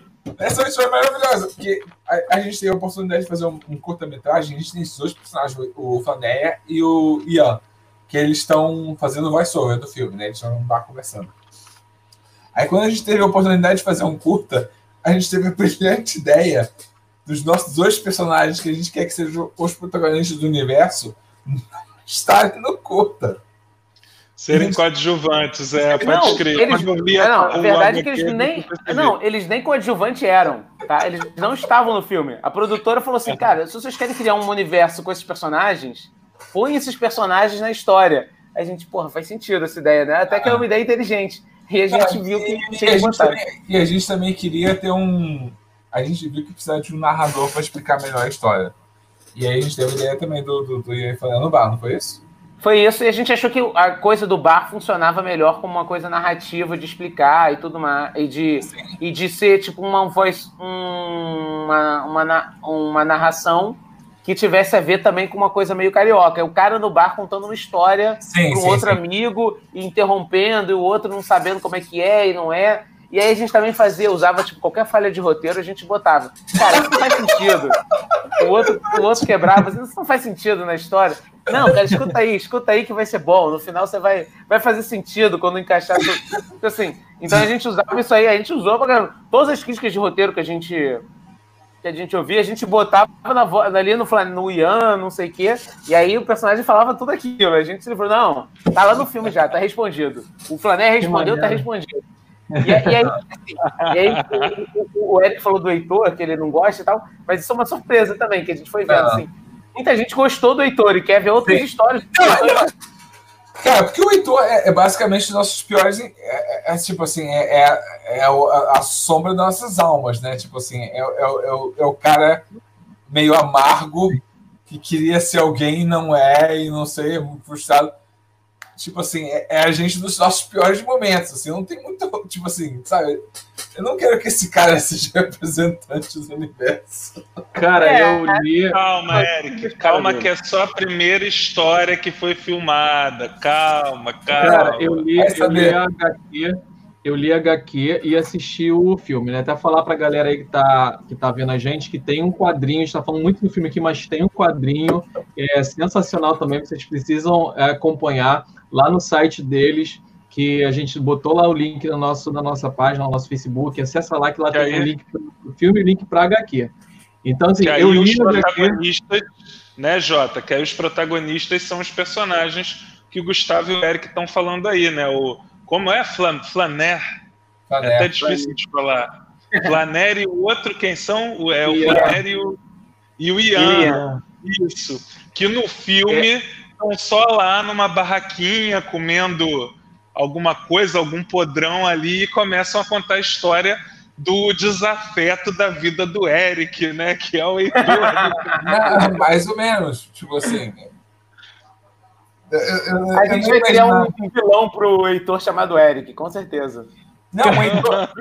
eu tenho planos pro Heitor agora. O Heitor agora vai, tipo assim, a, aquela personagem de café com leite, vai, ele vai perder a vida para ela, ele vai virar escravo e, e, vai ter que se divorciar e vai, ser, vai sofrer muito. Eu tenho vários planos. Cara, eu vou te falar, eu, eu, eu li HQ e vi o filme. O Heitor é meu personagem favorito, cara. Eu, eu, eu sabia. Eu ia falar assim que pelo que eu conheço do Jota, eu sabia que. Não, mas olha só, Eric, é, fica tranquilo, tanto Eric quanto Gustavo, porque o resultado final ficou excelente, senhores. Não, a gente não, não chamou vocês. A gente está muito feliz de ter vocês aqui hoje, porque a gente adorou o resultado final. Então, tudo valeu a pena, Eric. Eu acho que você está com a síndrome do Arthur Conan Doyle, Eric. Que odiava o Sherlock Holmes, que tentava matar é, o Sherlock tipo Holmes em, em todo livro. Então, talvez seja o meu destino, cara. É. Eternamente. O Gabriel falou aí, ó. Alguém fala assim, me chamaram de Arthur Conan Doyle. ó. ó. O Gabriel comentou aqui, Eric falou do Heitor e da relação dele com o criador, com a criatura. É, tem algum personagem que vocês, criadores, se identificam? Ou alguma que vocês gostam muito da história? Mas calma aí que o Eric já falou que ele meio que se identifica com, com a frustração do Heitor e por isso que ele não gosta muito do cara, né? Agora, tem algum que vocês se identificam do lado positivo, as características cara, positivas do personagem? Quais eu, são os favoritos de vocês, da trama toda, do universo todo? Cara, ah, eu, cara eu, a gente gosta muito do Flané. O Flané é, é um personagem que a gente quer fazer é um personagem interessante que a gente quer fazer ele carismático, um cara extrovertido. Cada, quanto mais a gente escreve ele, mais autista ele é. Se você ler, no, no assistir o média, ele, ele, ele, muda de assuntos falando sozinho, sem prestar atenção do que o Heitor está falando. É uma coisa maravilhosa. Eu gosto muito do Flamengo. É, tem outros personagens que a gente gosta, tipo, tem personagens que, a gente, que talvez não estejam. O amigo Marrento, que é o cara. É o dono do cassino no curto, é um personagem que eu gosto muito. É... A Café com Leite. A Café com Leite é um personagem interessante. Quando a gente criou ela, ela era uma criança. Ela fazia parte, do, era amiga do Ian do Flaner. E ela era tipo uma criança prodígio. Depois a gente. Cuidado com spoiler, hein? Que eu adorei a café com leite, hein? É uma Adorei a do roteiro, café com leite. É uma versão do roteiro que não aconteceu. Mas é uma personagem que a gente tem afeto também. Eu não sei, você, Gustavo. A gente, é, a gente, pô, tem uns personagens que a gente gosta. É, tipo assim, eu gosto muito do Flannery e do Ian, gosto dos dois. Eu gosto do Heitor também. Eu, assim, é, a gente está desenvolvendo uma outra história e tem uns personagens novos que a gente está gostando muito. Tem um personagem que a gente gosta muito, que é o Hernandes. Um dia a gente vai contar quem ele é. Ah, a gente pode contar. Assim. É, é- Não, a gente tem uma, conta, tem uma conta- coisa pra mudar que a gente mudou no universo. É, Quer contar em é, primeira não- mão aqui? Não tá na HQ, não tá na HQ. Opa, rush rush aí. É, os cybercrentes agora, tipo, são os caras que, tipo, para ficar mais longe da carne, do pecado, eles vão trocando parte do seu corpo por próteses. Então, tipo, eles, eles trocam um braço por braço robótico, é, Maneiro. outro, porque tipo, vai ficar mais perto de Jesus. E tem o cybercrente, que é um uruguaio chamado Hernandes, que é um personagem que a gente gosta muito também. Que quando eu falei com o Gustavo, a gente escreveu o roteiro assim, é, ele é basicamente o Cable das X-Men se ele fosse um evangélico fanático, mas a gente gosta muito. É... Qual outro? Eu gosto muito da Ludmilla e. Ah, não, não posso falar disso. Esse vocês não podem falar, Eric. É, não tem Ludmilla nenhuma. Tem a Não Paulinha tem, Ludmilla. e o Whindersson. O Ah, não. É. Ah, é verdade, o Whindersson, a Paulinha, a Paulinha que vai ter outro. O foda é que as coisas vão mudando muito, tipo assim, porque a gente vê assim, quem, quem não são nossos padrinhos, que, onde a gente consegue um dinheiro. Então tinha uma. As coisas vão mudando, tinha uma Paulinha, e agora não tem mais. É. Que aí vai ser o Whindersson Nunes que vai fazer a Paulinha nova. É isso? É isso Não, que vocês não, estão guardando a surpresa? Não. Pô, se fosse, estamos feitos. Se ele estivesse lá. A gente. A gente tá fazendo uma graphic novel também, né? Por isso que tem esses personagens também juntos aí. Então é. Deve sair. Ah, é. Graphic novel, a gente, a gente tem obrigações legais de terminar até o fim do ano, não é isso? Isso. E o livro do Ah, RPG. E livro de RPG. Show! Eu É. ia perguntar Ah. sobre RPG para vocês, mas eu vou perguntar também para o Gustavo quanto tempo levou para gravar? Tirando aquelas partes que você falou que encaixaram depois, eu digo dias corridos. Quanto tempo vocês levaram para gravar? Quatro dias e meio. Pô, super rápido, hein? Foi muito rápido. Foi muito rápido. Tipo assim, quando eu conto, caraca, foi isso. Foi uma loucura, foi uma loucura. E sendo que esse meio-dia que eu conto, que é o seguinte, a gente filmou todas as internas e tal, não sei o que, né? Aí, e alguma outra externa ali, perto de uma locação, e falou assim, cara, a gente tem que pegar os planos da cidade e tem que ter uns planos com o Heitor andando. Aí a gente chamou o Roberto, Roberto, vem com a gente. Aí chamou a equipe de, de maquiagem, figurino, foi junto. E a gente foi andando, anda aí, anda no trem de Madureira, anda lá, anda na Lapa, anda aqui. Aí ele, aí ele falou assim: que eu faço esse filme? Eu ando. Ele falou assim: eu só ando nesse filme. Aí ele ficou andando por todos os lugares da cidade. E a gente filmando, filmando. E aí foi uma madrugada que a gente foi para todos os cantos. A gente filmou em Madu... a gente filmou na Uruguaiana, depois filmou na zona portuária, depois foi pro onde é que foi? Aí Madureira, aí foi Avenida Brasil, aí voltou, aí Ponte Rio Niterói e aí depois Lapa. E foi uma loucura esse dia, tipo assim, madrugada correndo com pouquíssima equipe. Caramba. Faltou um lugar aí que eu identifiquei, hein? Aquela entrada lá da Mimosa. Esqueci o nome. Ah, aquela, é. Aquele Não, dia também. Eu identifiquei, é. É. Quando eu era mais novo, já andei por ali também.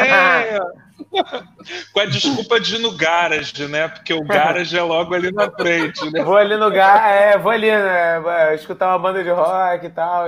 Isso. Então, É a gente tem aí. que contar Antes esses lugares que as pessoas têm relação afetiva, entendeu? Ah, é verdade. Eu me identifiquei na hora. e viu, Jota? gente- Ele confirmou. Fala, Jota, desculpa, fala Não, fala, aí. confirmou o quê? Fala, confirmou o quê? Que era Madureira, pô. Madureira. Aquela estação. Sim, aquela estação, Madureira. Antes que, esse, Realmente. antes, que essa, antes que essa conversa arrume para um caminho estranho, deixa eu fazer uma outra pergunta aqui. É, falar sobre ficção científica né, no cenário do cinema nacional é extremamente complexo. É, você falou aí que a ideia do filme foi em 2010, 2011. Começou a, vocês começaram a, a falar sobre essas coisas. E naquela época era tão mais nebuloso ainda. Hoje a gente tem um pouquinho, um cenário um pouquinho melhor. A gente tem, por exemplo, aquela adaptação da graphic novel do da graphic novel, não, daquelas HQs, né, do do como é o nome? É... Aquela HQ brasileiro. É, é, é... Qual é o nome, Gustavo? Doutrinador? Doutrinador. Doutrinador. Isso. A gente tem a adaptação do Doutrinador, que foi uma adaptação de uma HQ que a gente não imaginava que uma, uma HQ, uma adaptação nacional, e surgiu. E assim, vocês também estão sendo pioneiros nesse meio, né? no cyberpunk nacional, vocês estão sendo pioneiros. Vocês é, olham para o futuro de uma forma otimista, acham que vai, vão vir projetos aí e isso vai ficar cada vez mais recorrente no cenário nacional. Como vocês veem o futuro do cinema nacional nesse campo mais nerd? Eu, eu, Primeiro a gente tem que ver se vai ter um futuro nacional, né? É, é. que a gente está cada vez mais distopia aí nessa loucura toda. Então eu não sei. É... Eu. Eu acho que sim, eu acho que as pessoas vão querer fazer mais, assim. O problema é que eu acho que, assim, é, é, a gente está num momento difícil da produção, assim, além da pandemia em si, né? A gente tinha um, um, um um problema, uma doença maior contaminando a produção audiovisual ali, que tava, que, que meio que parou tudo, né? E assim, a gente, então tá, tá mais difícil, assim. Realmente, em 2011 e tal, as pessoas imaginavam menos. Mas depois de um tempo, eu senti que, pelas certas políticas audiovisuais meio desconcentradoras, mais gente pôde fazer coisas. Antes, se você era uma uma pessoa que morasse na periferia de Tocantins, você falar assim, cara, nunca vou fazer um filme na minha vida, entendeu? Ou começou a ver coisas que você, ainda mais, sei lá, eu quero fazer um filme de lobisomem, sei lá. Você vai fazer fanfic ali e tal, e, e, e trabalhar como em algum outro lugar e tal. Isso depois começou a ser possível, em alguns lugares você poder fazer, produzir, construir coisa audiovisual. É, eu acho que tem mais. Assim, os streamings estão vindo também aqui, e aí eles ampliam. Na minha percepção, assim, de produção audiovisual, eu acho que é, tem uma produção independente, feita muito com incentivo público e tal, que estava no caminho de começar a aumentar essa sua produção, até recentemente, sei lá, por questões políticas, começar a ser destruído isso. É, e tinha a maior produtora de conteúdo brasileiro, que seria a Globo, ela sempre construiu conteúdos premium é, de comédia. Eu acho que ela constrói, sei lá, Frente Família, Normais, Tapas e Beijos, são até esses novos que são mais disquete eu acho bom, Zorra, o Zorra Novo, o, e de drama premium, sei lá. Você uma e até no cinema também, né? O Rassum, os filmes do Rassum, os filmes é mais voltados para comédia. Por mais que sejam apoio da Globo, eles não são da Globo, eles são produção independente com apoio da Globo. Então uhum. você vê, você vê comédias que conseguem fazer e dramas fortes, assim. No cinema, na TV, muito forte. E no cinema, muito assim. Você tem comédias, a gente consegue fazer um gênero da comédia que bomba, assim e tal, que, que tem público biografia, que é uma coisa que teve bastante força. Infantil começou a crescer recentemente, com os filmes de DPA, com Carrossel e tal, esses assim, infanto-juvenis. E que era um nicho que podia ser, que é um policial favela movie, né? Que era do Tropa de Elite, Cidade de Deus, que Sim. é um nicho que é meio policial, dependendo do flerta com a ação, e que a gente tem um certo domínio, e que eu acho que tem uma linguagem Pode ser que tenham outros filmes que não tenham funcionado como filmes. Mas, assim, depois de Tropa de Elite e Cidade de Deus, eu acho que a gente tem uma linguagem policial brasileira que funciona. Você consegue imaginar, assim, como eu vou fazer um filme policial brasileiro? Você tem essas referências e consegue usar como base para contar narrativas ali. E outros gêneros precisam construir isso. É, e alguns estão construindo. Mas na TV, assim, TV eu digo TV, internet, né, streaming, né, talvez que não sejam salas de cinema, né. Você tinha Globo, só que a Globo não produz conteúdo infantil mais, né, não tem como, tem o Globo e tal lá. E aí é onde ela perde, e no conteúdo de gênero fantástico. E acho que ela não produz porque ela não tem grade. Porque assim, ela não ah. consegue fazer um. Assim, a minha, a minha percepção é a seguinte: por mais que eles queiram produzir, eles não têm onde produzir, não têm onde encaixar isso na grade deles. Porque eles não vão fazer nem o horário nobre, novela das oito, nem o horário prêmio noturno, que são séries prêmio e tal, que é um público mais restrito e tudo mais, é. uma coisa mais. Tem um público, um público segmentado que não, não absorve esse conteúdo, né? Não absorve. E aí quem entra nesse, nesse, nesse espaço? Os streams internacionais. Falam assim, pô, já que eles não entram, eu vou entrar. A Netflix entrou um pouco nisso, tentando fazer séries assim. A Amazon tá fazendo e tal. É, e eu acho que com a com, indo para o Globoplay, é capaz da Globo entrar nisso também.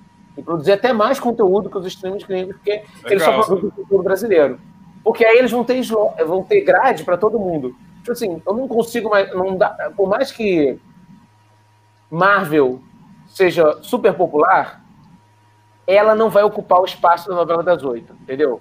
Não tem como entrar, entendeu? Sim. Agora, se tivessem outras, outras algum produto parecido com o Marvel, por exemplo, que seja super popular, jovem e tal, ia ocupar ali. Mas o perfil de novela tá ali naquele horário, e é o horário que eles têm. Com, quebrando essa questão do horário, e você poder ter vários públicos diferentes, vários horários, eu acho que a gente vai ter uma, uma quantidade maior disso. Agora, o problema, se a gente não tem uma política audiovisual que incentive tanto uma produção de conteúdo independente, dos pequenos, dos médios, dos grandes, e que não dependa dos meios, e que regule isso e que fale assim, cara, a gente precisa ter conteúdo nacional aqui nisso, precisa ter conteúdo independente. Porque a Netflix, quando faz um, um conteúdo, ela compra tudo, ela é dona de tudo. Então, se a gente quiser se vender bonequinho do Gambiarra, sei lá, vira uma franquia de sucesso, série e tal, a gente, o dinheiro ia ser todo para Netflix. Se é que eles fossem fazer. Entendeu? Se é que eles fariam isso. É, é, então, eles são. É, ah, é? Eles compram os direitos, é? Não sabia disso, não, cara. Eles compram os direitos de tudo. Assim, existem dois formatos: produ produtos originais e licenciamento. Licenciamento é produzir e estou exibindo lá, como Breaking Bad passa na Netflix. Eles são de outro canal, são de outra Sim. produtora e só exibem lá. Agora, quando você, quando você é original da Netflix, eles são donos de tudo. E uhum. se você não tem uma regulação disso, e aí fala assim: olha, você pode ter conteúdo que é dono, mas você é obrigado a, a, a, botar dinheiro em coisas que você não é dono, que é como é na TV a cabo, por exemplo. Você existe uma, uma legislação que você que as produtoras que elas têm que ter um mínimo de produção com 51% das produtoras independentes. E aí você cria um mercado mais rico e, e que detém essas propriedades intelectuais, entendeu?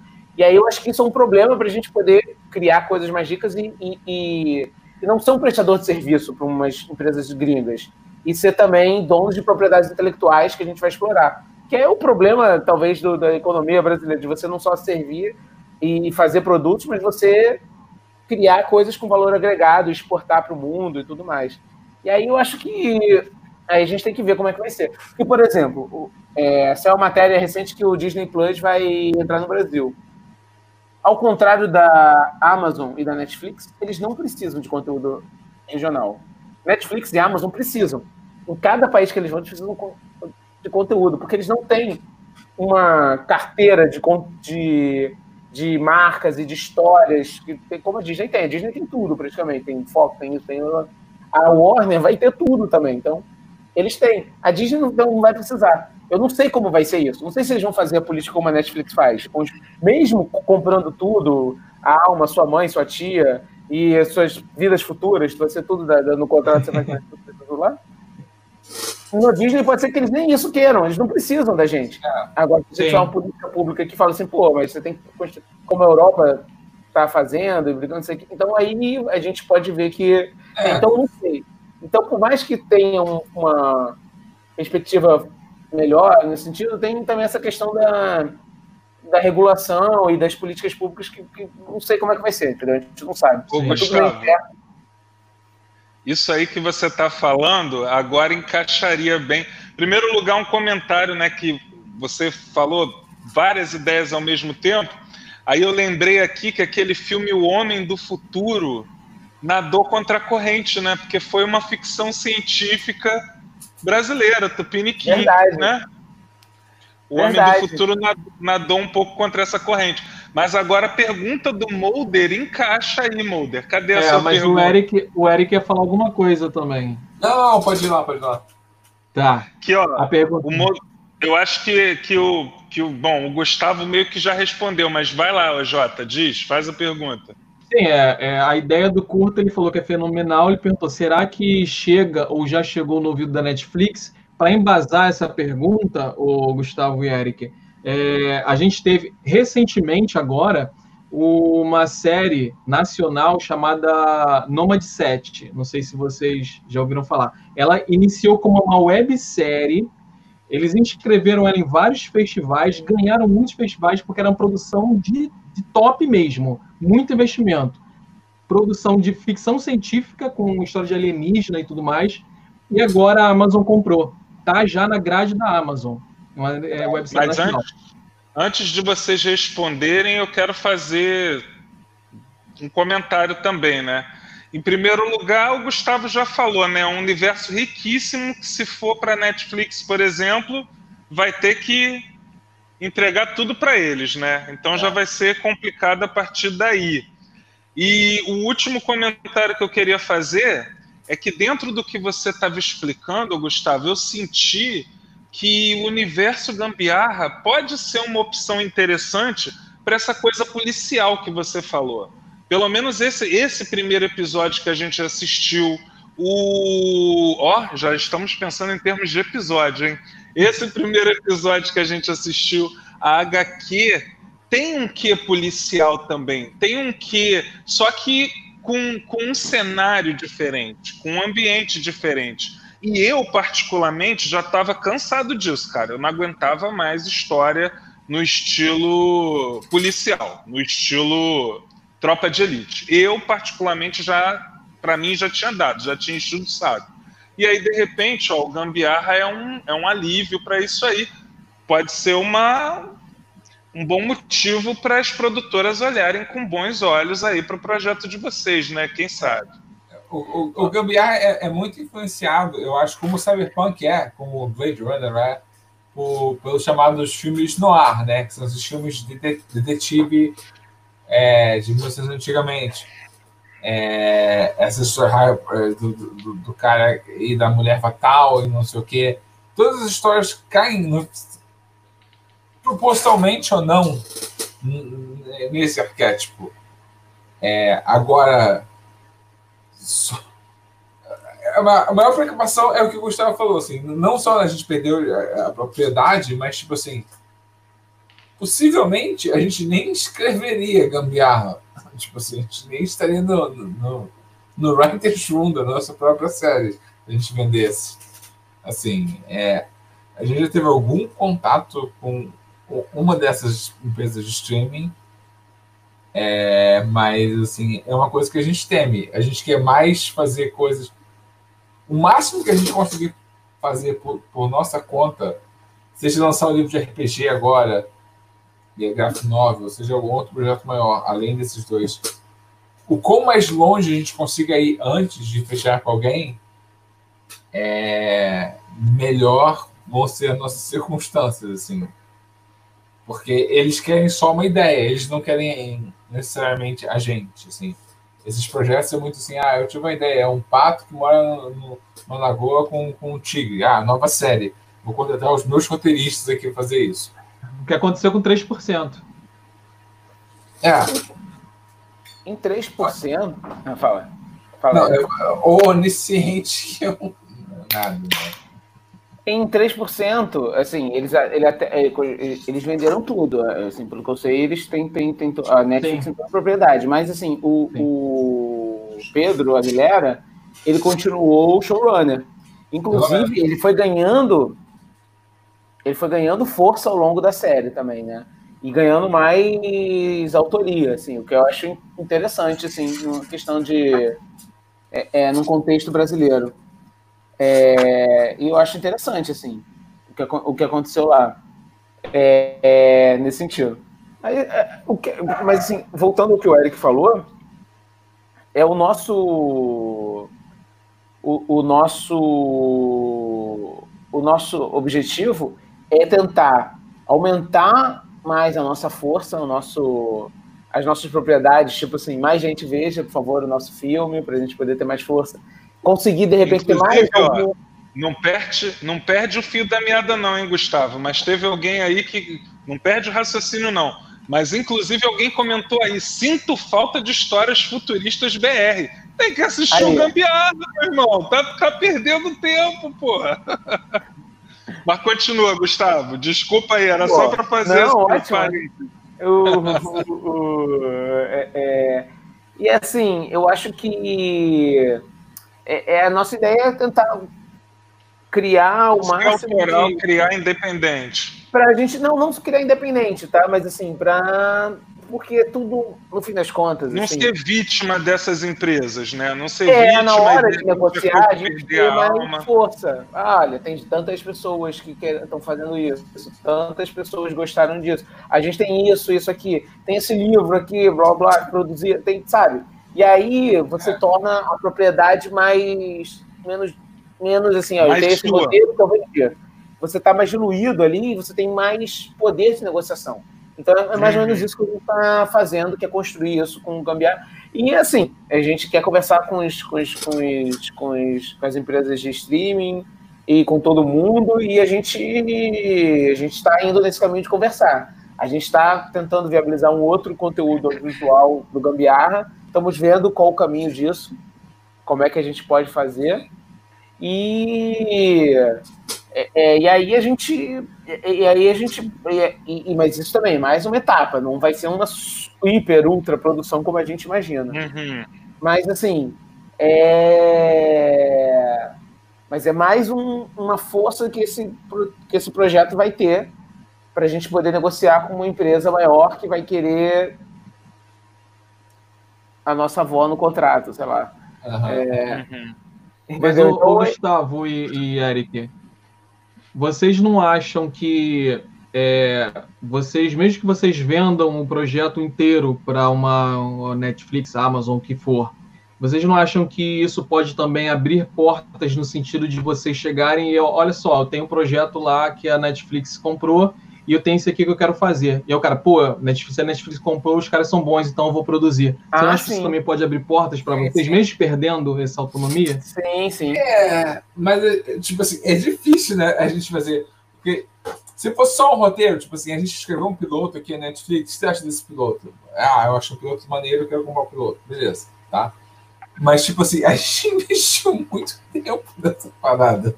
É, então, que não seja o gambiarra, né? O, é, é, é, é isso, né? Tipo, assim, é, é, é, tem, eu, eu, tenho outros projetos que eu tô, eu, eu tô pronto para me prostituir para a primeira oferta que eu receber, tipo assim. Vários projetos. Mas, tipo assim, o Eric tá ali fazendo pitching ali na rua Ceará, no cenário do Gambiarra. Vários roteiros na mão, né? É. Todos eu tô lá, eu quero te contar a ideia de um projeto de cérebro muito bom. Mas, tipo assim, gambiar é foda porque, tipo assim, cara, é, é, a gente pensou em, tipo assim. É, é, o bebê de vocês. É, não, quando passa MC Tiquitito é, é, lá na, no, no, curto, lá, aquela, aquela hora, naquele, naquele. Aquela notícia GIF que passa lá. A gente tem a história do MC Tiquitito, como ele teve um parceiro, eles eram cantores de funk, e aí um deles é, morreu e o outro cara era só cego da voz, mas aí ofereceram para ele uma cirurgia para ele ter uma parada na garganta que fazia ele fazer a segunda e a primeira voz ao mesmo tempo. Tipo, é, é, tipo, isso é, é muito a cara do gambiarra, cara. Muito cyberpunk isso aí. Mas, mas, mas, o ponto é que a gente pensou em tudo isso. Tipo assim, falar assim, ah, é, é difícil falar assim, aqui está um contrato, aqui um dinheiro e foda-se vocês. E, e agora gambiarra. É, é um projeto. Mas assim, eu vou falar uma coisa, tá? Parece que a gente está aqui muito rei da cocada presa, não, não quero negociar com os times. Não, a gente quer. Não, não, é, não, não, depois assim, para conversas e tal, vamos. Tudo isso que eu disse, tipo assim, muda completamente se a quantia aumentar. Depende de quando, né? É, é. Outro filósofo a gente, aí a gente, a gente só está aqui aumentando nosso preço. A gente só está aqui fazendo isso, aumentando nosso preço. É mas, mas ó, vou te falar, isso aí que vocês disseram serviu até de alerta para mim, porque eu e o Jota a gente tem um, universo compartilhado também. É, só que de super-heróis, vamos dizer assim, mas também ambientado no Brasil. E a gente faz isso há mais de 20 anos. A gente só não tirou isso do papel antes justamente por, por divergências criativas. A gente chegou a brigar eu cheguei para no hospital por causa dessa história, entendeu? Há uns anos atrás, é, quando a gente fez o primeiro... Que eu uma, uma pessoa que te deu uma surra. A gente chegou a brigar e parar no hospital. É isso, cara. Para sair o primeiro roteiro, há uns cinco anos atrás, mais ou menos. Então aí não saiu do papel por causa disso. Aí agora que a gente está aqui em lua de mel de novo e tal, a gente está conversando sobre isso, né? Vamos colocar o projeto para frente Vamos ver se alguém compra. Só que aí agora vocês já deram esse alerta aí que a gente tem que ter cuidado, porque é o nosso bebê também. É uma coisa que a gente pensou. Assim, para vocês terem uma ideia, é uma escola, uma turma de superpoderosos. Tem, sei lá, deve ter uns 50 personagens no mínimo aí que a gente é. já criou ao longo de, de 20 anos. Não dá para entregar isso assim de mão beijada. É, e... é pode entregar, mas tem que saber o que você está fazendo, sabe? Tem que saber que. Aham. A, a, gente fala muito sobre isso, assim, é, quando, dependendo, Depende assim, do preço. Não, Depende não, do preço, né? Que eu vou vender meus filhos. É, é, é, é, rodadas de negócio, concursos, não sei o que lá. E eu, Gustavo, a gente sabe falar assim. Não, esse, esse é o tipo de, de abertura que é para aquele projeto merda que a gente nem gosta. Né? Fazer a verdade. É eu vou abrir aqui a gaveta e achar aquele projeto merda que a gente nem gosta. Tem outras uhum. coisas que, entendeu? Tem que saber assim, o quanto vale para você. Porque, uhum. tipo assim, porque o dinheiro vai ser bom de qualquer jeito. Tipo, não, e tem uma coisa também. E tem uma coisa também de criar. Às vezes você cria um projeto, você fala assim, essa ideia eu nem sei. Pô, eu criei essa ideia aqui, o que você acha, Eric? Ah, é legal. Aí a gente apresenta, de repente, meu Deus, é a melhor ideia de todos os tempos. É. Eu tenho essa é. ideia aqui que é sensacional, olha esse universo fantástico.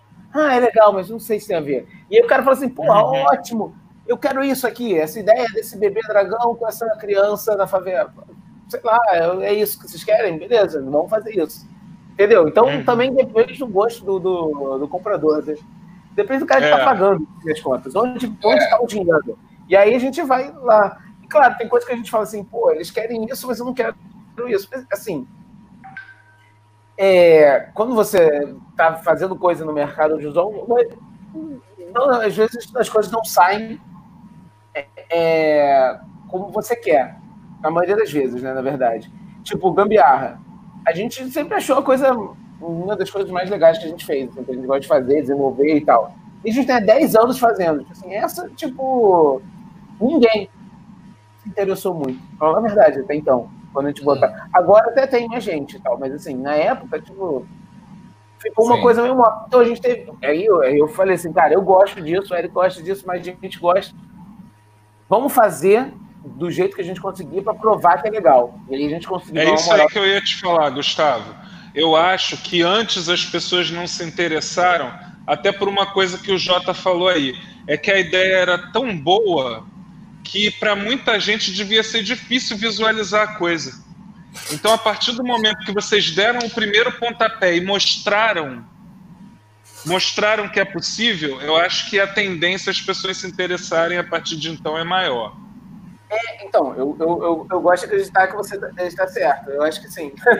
Mas assim, é... entendeu? Mas ao mesmo tempo tem ideia que você cria numa noite e apresenta em algum lugar, você finge que não, já desenvolvi há muito tempo, tá aqui e tal, você põe numa, numa rodada de negócios desses, assim, de ajuda, mostra você fala assim, meu Deus, eu quero fazer isso é a melhor coisa que tem, não sei o quê, é uma pepita de ideia, eu vou uh, fazer isso aí. E assim, e às vezes você não tem tanta ligação com isso, você começa a achar, pô, legal, vou vender. E às vezes você faz dinheiro com isso, de repente, entendeu? É, é... E vezes todo mundo quer, e você produz e, e, e, e vida que segue. Então, sim. o importante é continuar é sempre estar criando muitas coisas, entendeu? Sim, sim, e você sabe, isso aqui eu não quero vender na primeira, primeiro 10 reais. Outras coisas você vende, sei lá, com, com, e você consegue fazer. E ao é, mesmo tempo. O importante é ir criando aí... e não ir parar no hospital por causa disso, né, Gustavo? Essa que é a verdade. O importante nunca. é criar e não ir para o hospital por causa disso, né? Todo mundo para no hospital alguma vez. A não ser que o Gustavo revele que, o, que, que ele vai fazer no, no, próximo filme que o Ian, na verdade, é, é, é primo irmão do, do, do Heitor, e aí hospital. Aí vira novela das oito, aí pronto, aí venderam. Tá no Espírito Santo e eu tô aqui no Rio. É, eu, eu vou pegar um ônibus, eu vou às sete horas e meia de ônibus, a puta da vida, isso não vai acontecer. Eu não vou deixar isso acontecer. Se o Eric morasse no Rio. Tá, tá, tá salvando essa, esse projeto, entendeu? Se o Eric morasse no Rio, o Gustavo já tava no hospital, né? Mas assim, e o que eu posso falar de, de. Eu falei disso enquanto você vai criando coisas e vendo como você vai vender. Assim, em termos de carreira, para quem tra quer trabalhar com audiovisual trabalho, você criar, apresentar e vender é um, é um meio do caminho também para você começar a trabalhar e vender seus serviços de roteirista para outros lugares, entendeu? Que foi o que a gente fez. É, uhum. Apresentando esse projeto ou outros que a gente também que eu apresentei, o Ed também apresentou, a gente começou a fazer uma coisa ou outra. Então isso foi bom também. É, é, uhum. E aí a gente foi trabalhando em projetos de outras pessoas e trazendo nossas ideias, nossos estilos. Você e... vai montando o portfólio, né? Sim. Sim. E aí vai trabalhando os outros. E aí esses projetos que a gente que a gente acredita mais e tal, que são nossos mesmo, a gente vai vai guardando vai... para aquele momento especial. Mas ao mesmo tempo também, é, a gente vai guardando, mas também ao mesmo tempo assim, a gente tem que gastar. Tipo assim, falou assim, será que a gente devia filmar esse filme agora? Pô, com pouco dinheiro, com não sei o que, que a gente baixou a grana que ia ter. Ah, vamos, senão a gente não faz. Então também tem que fazer, porque às vezes as ideias envelhecem. As ideias são perecíveis também. Os projetos são perecíveis, então é fazendo e fazendo, e você não sabe quando que a Netflix vai querer, a Amazon, a Globoplay, o Disney Plus, o, sei lá, os outros. Bar dos Nerds. O Bar dos Nerds, se o Bar dos Nerds quiser, para ter é, Mas o cheiro financeiro do longa-metragem, a gente está aqui. Se quiser, a gente está pronto aqui, a gente copia o contrato da Netflix, pode vender a nossa bola, tudo para vocês aí. Mas olha só, rapazes, a gente descobriu que o universo cyberpunk gambiarra é real, que gambiarra já existe. A gente descobriu isso. A gente tem algumas imagens aqui, ó, que o gambiarra já é real. O, o, Gabriel, o Mulder vai soltar para a gente mesmo. Olha só, o gambiarra é real. já existe. Meu Deus. Bota aí a próxima. Caramba, Bota aí a próxima imagem, Mulder. Aí, olha. Isso é muito gambiarra, cara. Total. A próxima imagem aí, o Molder. Olha Nem isso, eu tinha cara. visto isso, cara. Fantástico, Essa novidade até pra mim. O que, que, é isso? O que, que a mulher tá fazendo ali, gente? É uma boneca inflável? É um cara deitado vendo, usando o computador. E olha o monitor que ah, ele fez a gambiarra. Ah, é, pode crer. A gambiarra. É um desktop antigão. A próxima, Mulder. Esse aí também, ó, gambiarra Como pura. é que é? Pode, usar, pode usar isso aí no seu próximo filme, cara. Caramba, Essa é o personagem lá batendo o pezinho no início, gente. Olha ele aí. É o pé aí. que vira uma, uma bandeja, né? Vira uma mesinha. Aumenta aí um pouquinho, Molder. Dá para aumentar a imagem? Aumenta aí. Que isso, cara? Aí, viu? Isso é coisa que você só vê no Brasil, cara. Não tem é, jeito. É, sou brasileiro. e, e, a próxima imagem aí, o, o Molder? Essa é, é, fantástica. Putz, grila. Isso é, que, isso, é, isso é que é chuveiro quente de verdade. O resto é. Isso é gambiarra. É é, mas é isso, pessoal. Então, assim, a gente quer agradecer muito a presença de vocês. É, muito obrigado por terem participado desse programa, que ter vindo até o Bar dos Nerds. Foi fantástico esse programa. E a gente deseja Foi muito mesmo. sucesso aí porque, como eu falei, vocês são pioneiros e vocês estão abrindo portas para outros projetos que vão vir aí. Então, desejamos muito sucesso para projetos de vocês. E fala aí para a galera, onde é que o pessoal encontra o Gambiarra, quais são os próximos projetos que vêm aí, o que, que a gente pode esperar desse universo compartilhado? É... Então, tenho. Vejam no nosso. No YouTube, procurem Gambiarra, o HD de espadas, assistam, mandem para os amigos, para os inimigos, para os parentes, pra, no, no, grupo de WhatsApp do trabalho. Da família. Mandem no grupo de live, de não sei o quê, de meditação, quem estiver fazendo, mandem tudo. A gente tem que fazer número. É, manda para os canais de, de, de notícia, site é, para gente, a gente aparecer, por favor. No, no, HQ. Tem no link, no próprio canal do, do YouTube, tem lá um link para você clicar, mas você também pode apertar, é, digitar bit, bit.ly barra gambiarra hífen HQ, que aí você vai direto para HQ. Né? Então você pode ver esses dois conteúdos. Segue a gente no Instagram e no Facebook, é arroba Universo Gambiarra, os dois. É... Em breve, a gente, assim, a gente espera estar tá produzindo mais. É, é, produzir mais dois conteúdos até o fim do ano, né? É, o livro de RPG, que eu acho que ah, vai sair. Ah, inclusive tem a pergunta que, que, que fizeram aí que era sobre é, financiamento coletivo. E tanto o RPG quanto o a graphic novel devem, devem virar é, projetos do Catarse, imagino. Então esperem por isso. É, e tipo, peguem lá a, a, opção de pagar muito dinheiro por uma cópia. e a gente é, é vão ser dois conteúdos assim, no universo, a gente vai para jogar pra, no RPG e tal, a gente tá criando, desenvolvendo bem o universo para poder jogar, para expandir esse, esse, universo. A Graphic Novel, uma coisa meio dramática, assim, que é um grande evento chamado O Grande Massacre da Glória.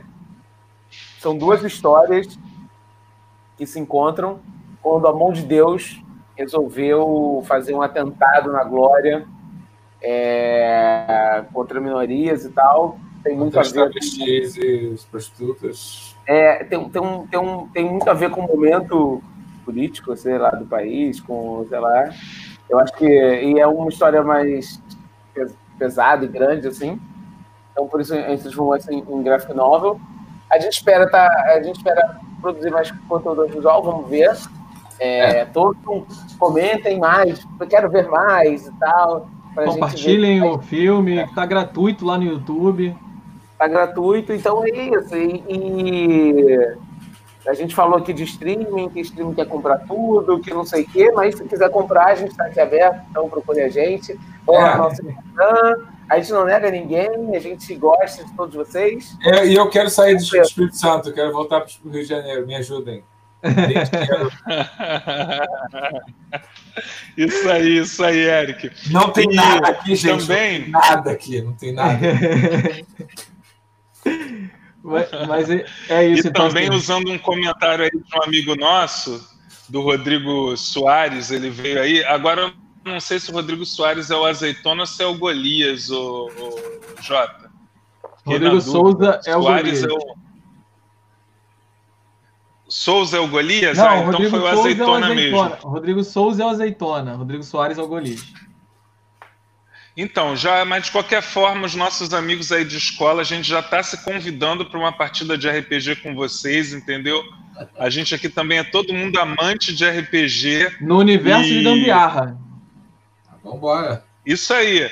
Acabou, acabou que o programa era para ter uma hora, mas o papo estava bom demais, então a gente já está com quase uma hora e quarenta e faltou assunto. Tinha muito mais coisa que a gente queria perguntar, que a gente queria conversar, mas a gente tem medo da galera, é, sei lá, não está aguentando mais a gente, né, Gustavo? De repente o pessoal fala: Meu Deus, eles viraram, eles vão ficar a noite inteira lá. Então. Mas, de qualquer forma, estejam super convidados. É o que, Eric? Fala aí. Eu preciso ir no banheiro muito. Também. É, então, é, mas vocês estão super convidados a voltar quando vocês quiserem, tá? Quando lançarem mais alguma coisa do universo Gambiarra ah, ou de qualquer outra história, fala com a gente, que o papo foi ótimo. A gente vai ter o maior prazer em bater muitos outros papos com vocês. E jogar RPG mesmo, hein? Vambora, hein? A gente, bora, a bora gente está se auto-convidando para uma partida de RPG com vocês, hein? É isso aí. Demorou, vamos Tamo junto. Como aí, fala lembrando... no Rio de Janeiro, Eric. Ah, Tamo junto. Tamo junto. Eu, eu, aí, eu lembrando... Fala, Gustavo, te interrompi. Não, é isso. O delay é uma merda, cara. Um dia a gente resolve isso. Lembrando então, galera, a gente está aqui toda sexta-feira para essa live aqui de às 22 horas.